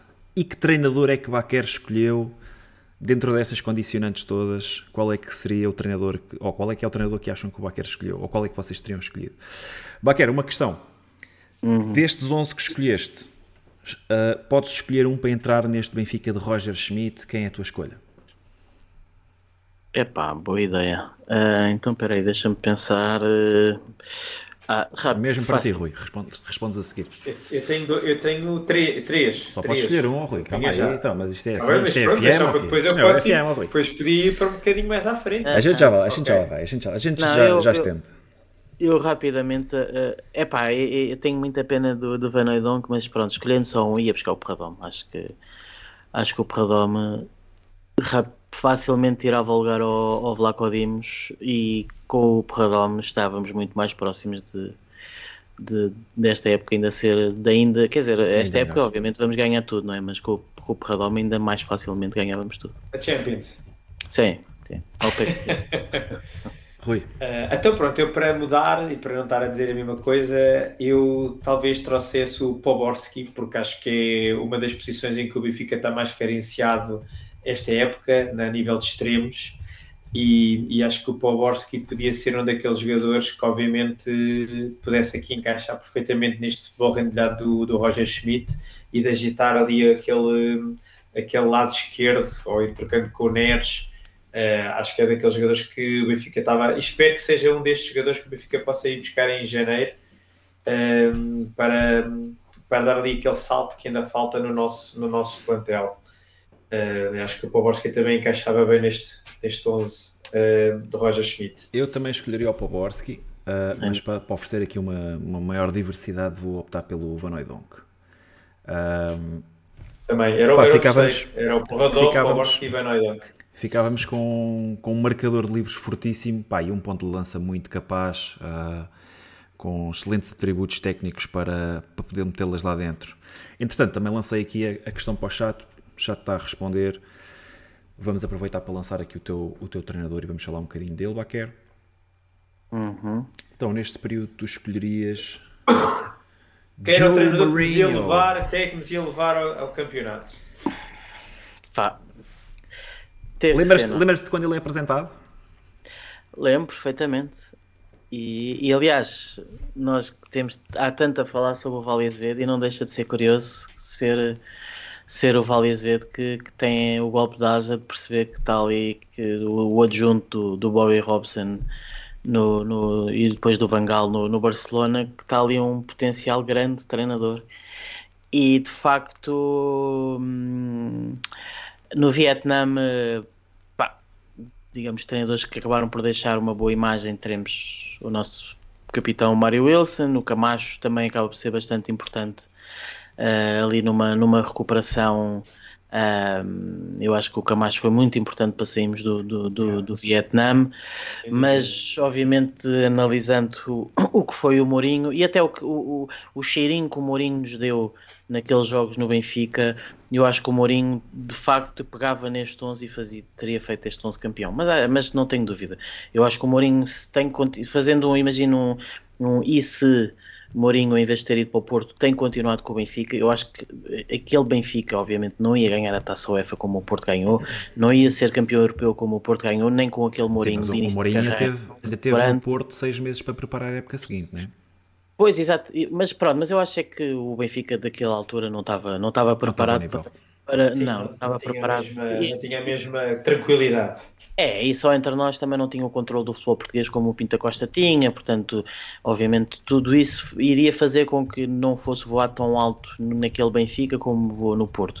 Mas eu não tenho absolutamente dúvida nenhuma que, que o Mourinho tinha feito o Benfica, se não campeão logo em 2000, 2001, o, Benfica, o Mourinho, continuando no Benfica em 2001, 2002, ia fazer o Benfica campeão. E também não tenho dúvida nenhuma que aquele Mourinho de início de carreira ia pegar neste 11 que estamos aqui a ver ia fazer, ia fazer o, este 11 campeão. Eu, eu ao início, quando estava a fazer este 11, estava a pensar: pá, isto, isto é para ser campeão, tipo numa época Trapatoni, em que o Porto e o Sporting fartavam-se perder pontos. Mas eu, eu digo: o Mourinho de início de carreira, juntamente com este 11, mesmo com o Porto e o Sporting a dar luta, eu acho que o Mourinho fazia este 11 campeão. Muito bem. Olha, e, e estendendo a questão da bocado em relação aos jogadores que, que, levavam para, para este Benfica de Roger Schmidt, que outros jogadores é que acham que poderiam ter facilmente? Não digo, não digo lugar na, no 11, mas que fariam falta. Se calhar muitos deles, não é? Talvez, se calhar até todos. Hum. Mas estendendo um bocadinho mais, acabamos de falar em Prodom, Poborski, Van Oydonk, pá, Tiago acho que era de caras. Não sei o Tiago. Não digo para entrar no 11. Temos... Não digo para entrar ah, no 11. Okay. Estou a dizer ah, okay. como jogador de plantel.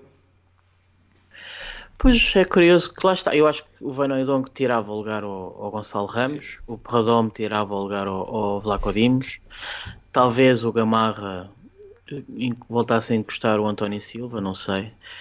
Uh, mas de resto, acho que os outros já não tiravam não, não, não eu, não sei, eu não sei se o Poborski não podia tirar o lugar ao Neres ou ao Baquer. Uh, sim, talvez, talvez. O Neres, Poborski motivado, sim, talvez, já. Talvez o Poborski também entrasse. O resto não me parece. Acho que não. Já não. O Edil. Uma coisa, uma coisa é certa, este 11 tinha aqui com o, quer o Drulovic, quer o Poborski, tinha uma capacidade de cruzamento brutal e com o Van Oydonk lá na frente ia fazer ia fazer muitos gols, como o Baquer estava a dizer. Este, este, este 11 era efetivamente muito competente. Este 11 que está aqui daria um, um plantel muito interessante mesmo. Yeah. E o Paulo Bento e o Tiago no meio campo iam ser uma dupla muito forte.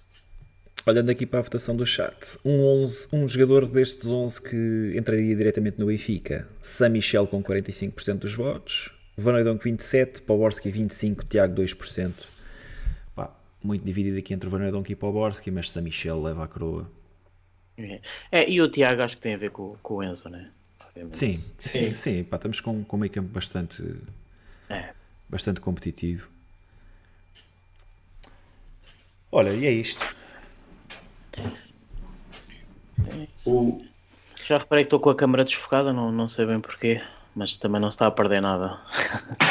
Pá, desculpa, não, desculpa não ter dito nada porque eu não, não estou a olhar para esse monitor. Estou a olhar só aqui para o chat. Não tinha reparado, o pessoal do chat também não disse nada. Não, não, não vale a pena. Siga. Bem, Rui, o que é que queres dizer o... mais? Não, ainda tenho aqui umas coisas uh, para falar com o Baqueiro, mas antes disso pedir então ao pessoal para quem ainda não deixou o like, que deixe like aqui no episódio, quem ainda não subscreveu, subscreva o nosso canal, uh, ajuda-nos obviamente a crescer enquanto projeto. E, e, dizer aqui ao, perguntar aqui ao Baquero, uh, porque tu acabas por estar envolvido também noutros, noutros projetos muito interessantes, o Benfica FM à cabeça, mas o Memória Gloriosa, que acaba por ser também uma coisa meio tua, não é? Uh, mas há aqui um, um, um projeto que eu uh, ainda hoje à tarde estava a apresentá-lo ao Bruno e tenho muita pena de não estar completo, que é a História Gloriosa, que, que eu acompanhei avidamente todos os episódios e eh, no chat, quem não conhece pá, é obrigatório irem ouvir aqueles episódios. Está ali um trabalho inacreditável do, do Baquer, do, do, do Picado e do Alberto Miguel. E ali o Alberto tem ali um papel brutal, que é um, um prazer ouvir o, o Alberto.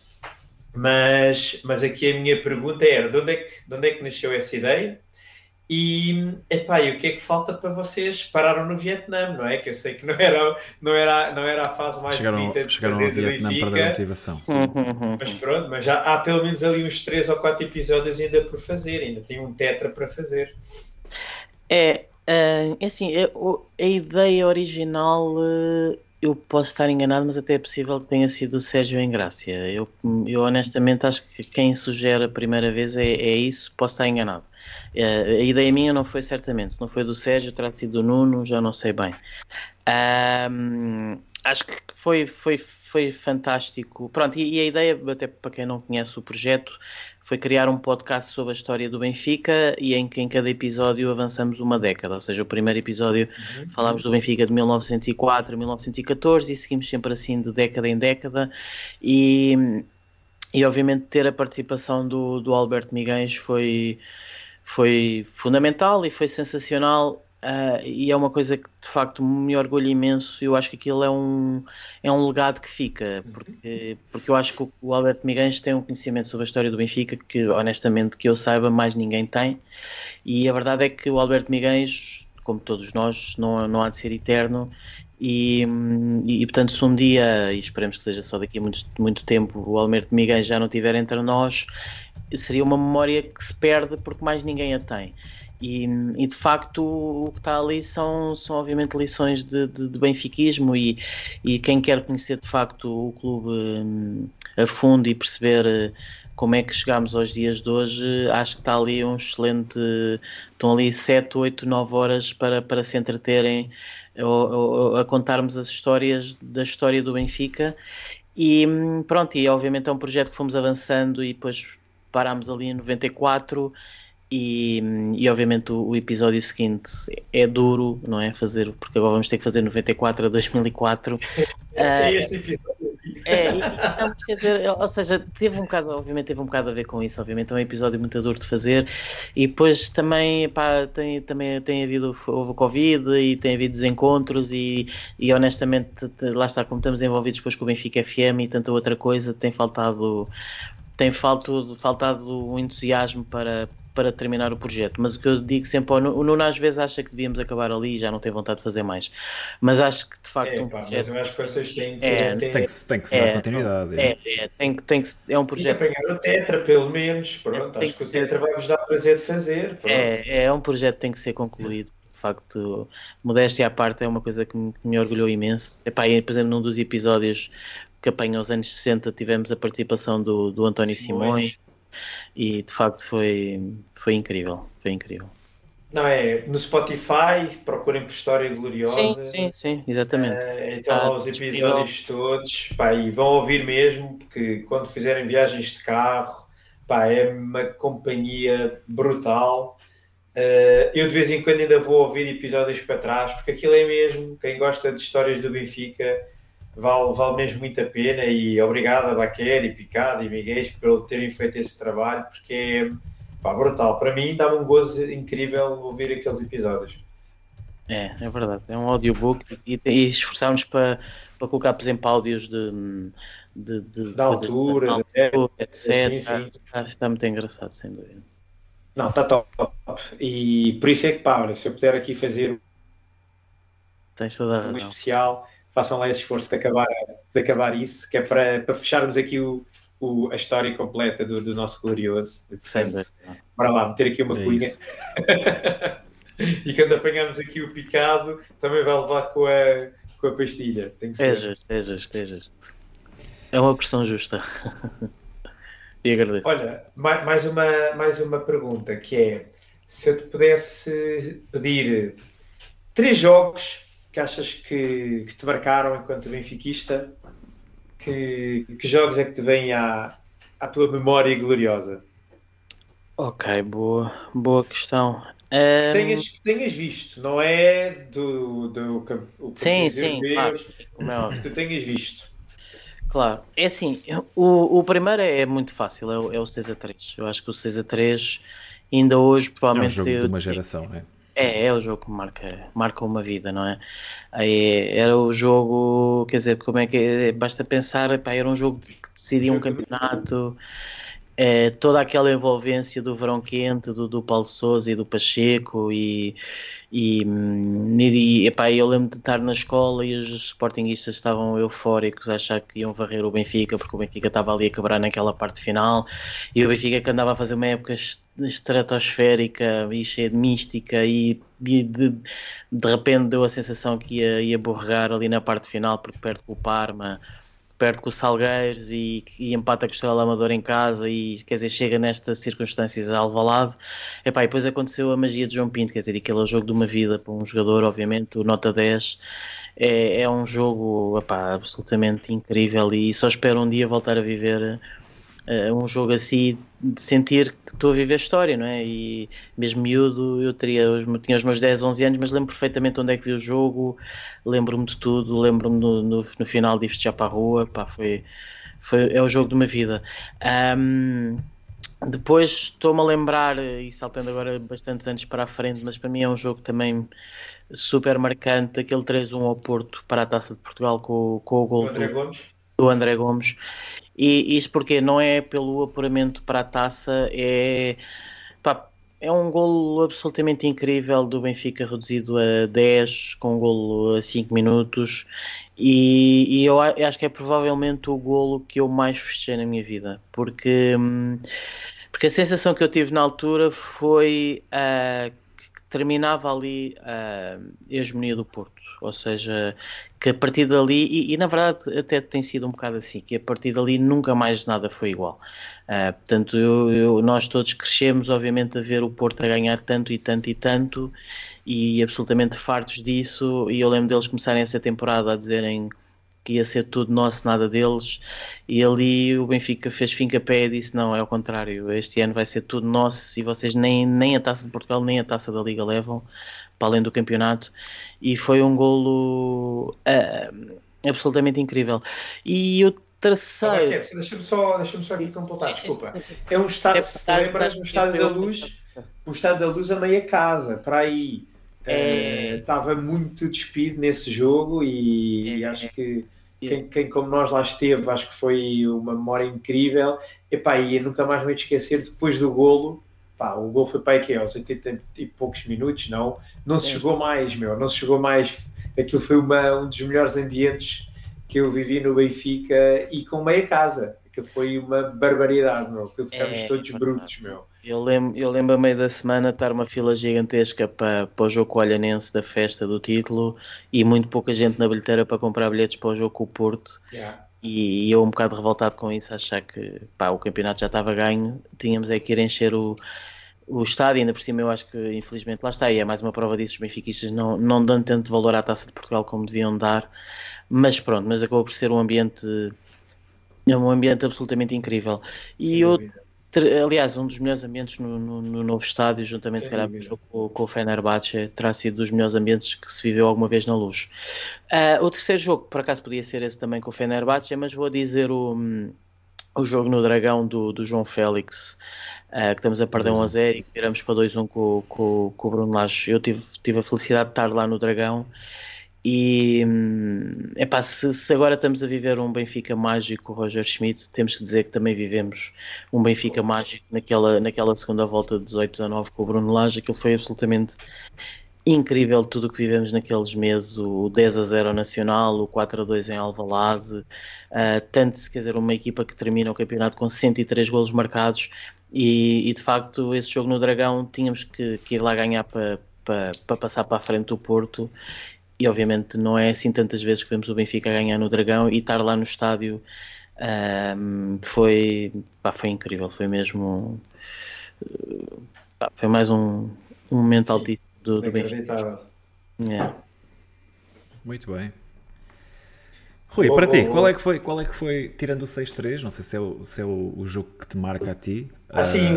o 6-3 vai no pico, eu tinha 14 anos nesse, nesse ano. Pá, e portanto, 13... e, vi, e, e, e, lá está, foi na altura se calhar em que eu também começo a ter memórias mais mais, mais robustas de, vivas, né? e de viver e de viver uma época, não é? Uma coisa é flash, outra coisa é sentir na escola e viver uma época e talvez essas, esse arranque da década de 90 e 93, 94 talvez tenha sido uh, a mais relevante. E portanto, esse jogo 6 a 3, eu ainda tenho ali na porta, na, na, na casa da minha mãe, na, na porta do meu quarto, uh, o, o 10 Poxa. do João Pinto, ah. que eu ah. cortei na bola e está lá, e está lá colado. Portanto, estão a ver, né? foi aquele um ano em que se em que, pá, nunca mais me esquecer, e eu já disse aqui várias vezes.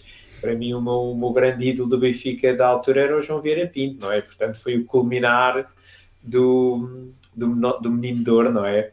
Pá, e é exemplo... foi, foi inacreditável. É exemplo do Baquer, também me recordo tudo desse jogo. Recordo-me onde é que estava, como é que festejei, quem é que estava comigo, pá, lembro-me de tudo. Os ecos depois na escola, na, no dia a seguir, pá, no dia ou na semana a seguir, uh, lembro-me tudo. Acho que esse jogo marcou uma geração.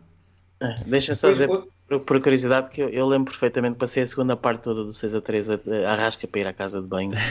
mas não querias arredar pé. Não dava. Ah, mas até que já não aguentei mais e fui e perdi o 6 a 2 e até hoje não me perdoou. Grande falha, quero. Até o Helder, até o Helder. É. Olha, outro jogo, outro jogo que eu também, para mim, foi marcante na, já na Nova Luz foi o, o 1-0 do Luizão uh, ao Ricardo que nos deu também o, o, o, campeonato. E também foi um jogo foi um jogo incrível. Acho que também foi um, um, jogo que marcou uma, uma época uma época do Benfica. E que também foi um campeonato muito importante. E também ficou na também ficou na, na memória esse jogo. Acho que foi também uma, uma vitória que começou mesmo uh, muito bem Uh, e, a outra, e a outra que nós já falámos aqui também, e também tive a sorte de poder lá ter estado, uh, foi o, o Benfica Parma, da, da meia final da, da Taça UEFA, que, pá, que foi um jogo incrível. Duas equipas brutais, duas equipas brutais. Para mim era a final, a final antecipada na altura, se vocês recordam. Foi um, dois jogos espetaculares e, e foi uma pena o Benfica não ter o Benfica podia ter ganho por 3 ou por 4 o Paneira falha um penalti que faria o, o 3-1 uh, mas podia ter sido mais e, e foi pena termos ido com uma, com uma vantagem tão, tão curta para, para a Itália, depois lá acabámos por perder um zero. Mas, mas claramente se via que quem, quem, quem ganhasse esta meia com certeza ganharia uh, essa competição e, portanto, eram os três jogos que eu, que eu escolheria. Muito bem. E tu, Bruno? Não te queres atirar para fora de pé? Bora. Não, posso-me atirar. Pá, o 6-3, mais uma vez, acho que, é, acho que é o jogo da nossa geração, 40 anos, acho que acho que é o jogo de, um, de uma vida, como disseste há bocado. Uh, o 4 igual em Leverkusen, também na mesma época. Depois termos empatado um igual uh, na luz uh, a, a perder 2-0 em Leverkusen, conseguimos dar a volta 3-2, eles viram para 4-3 e, e empatámos 4 igual no final para um jogo de loucos. Um, e depois, talvez, o 5-2 da, da Taça de Portugal em 92-93 contra o Boa Vista. Foi um jogo que eu também gostei bastante e que. Hum, Lá está, como tu disseste, Rui, nessa essa época, acho que 92, 93 é a primeira época que eu acompanho do início ao fim. Aquele jogo que temos no Bessa, ganhamos 3-2, Paulo Souza termina o jogo na baliza, a defender, a defender tudo e mais alguma coisa. São as épocas que me marcam mais, 92, 93 e 93, 94, porque é quando eu começo a ter consciência, começo a acompanhar mais os jogos, a acompanhar mais a época, os jogadores, etc. E gostei muito desse jogo, esse 5-2 na final foi um, foi um jogo fantástico também. Pá, diria esses, esses que são as primeiras grandes memórias que eu tenho de Benfica.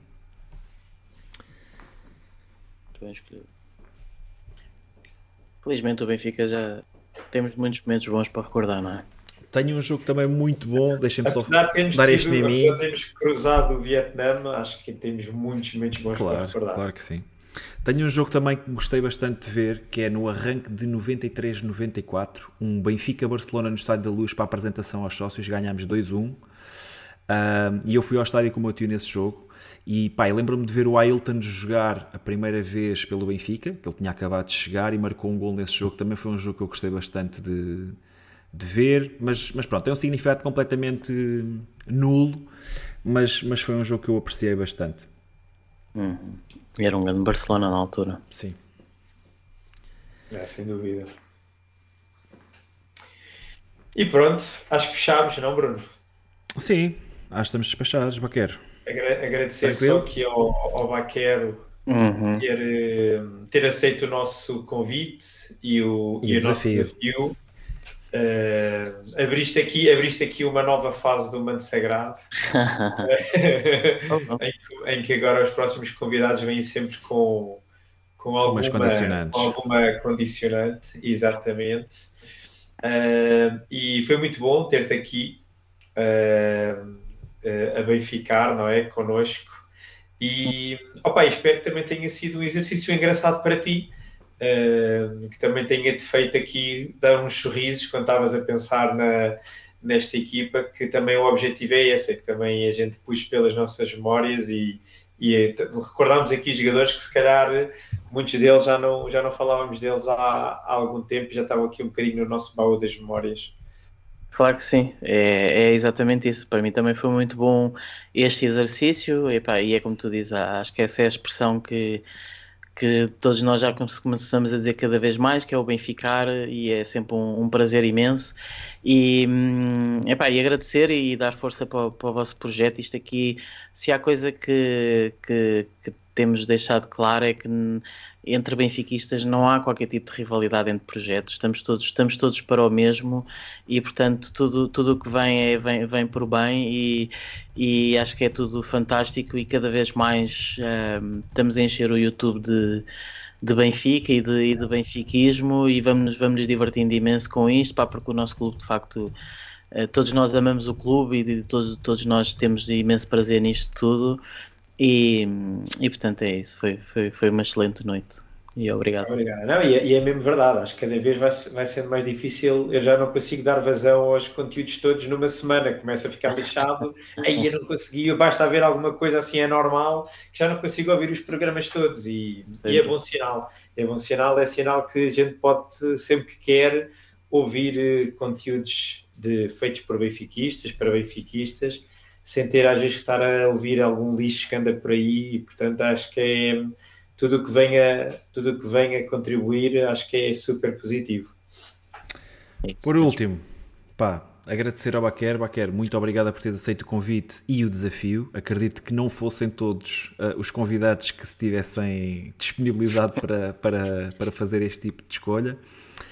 E por último, pá, não posso evitar uh, fazer-te uma última questão que apareceu aqui no chat que é do Nuno Félix e que pergunta o seguinte: Quem foi para ti o maior distribuidor de fruta nos tempos de Vietnã? Eu vou já avançar. Para mim, Andrade com Tar El Kalesh segundo muito próximo. Uh, Deixa-me pensar. Ah, sim, sim.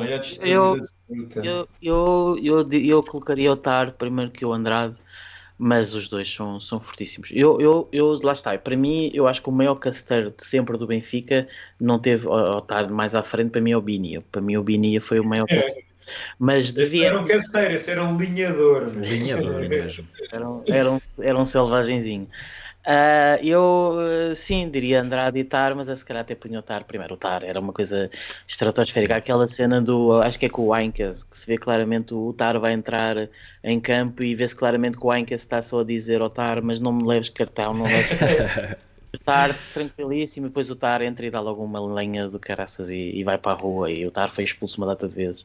A única cena que diferencia os dois é que o Andrade tinha muito menos minutos que o, que o, Alcala, que o, o Andrade tinha muito menos minutos que o Tar, epá, mas também via sempre vermelho, meu. O homem ia sempre para a rua, esquece. O, o, Andrade tinha a coisa curiosa que é um jogador que se especializou só numa coisa, que era marcar o João Pinto. ele só entrava em campo para fazer a marcação homem-homem aos jogadores. Ele não, jogava, ele, ele não era um jogador de futebol, ele era um marcador homem-homem. Marcador de, profissional. De, de, era, era basicamente era isso. E tu, Rui? Uh, então, estou aqui a falar do, do Robocop. Não, Fernando mas o Fernando Aguiar, comparado com Tarel Calegi Andrade, era, sim, era, era, um, pá, era um brutamontes. Era tanque, e, era, Mas não era um jogador violento, meu.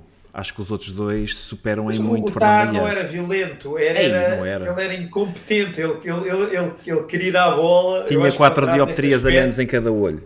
O Andrade, nesse aspecto, acho que era mais, era mais macaco era mais macaco Sim, que pá, Por isso é que eu meti o Andrade em primeiro. O Andrade era mesmo mauzinho. Mas, mas eu acho que o El Calés também.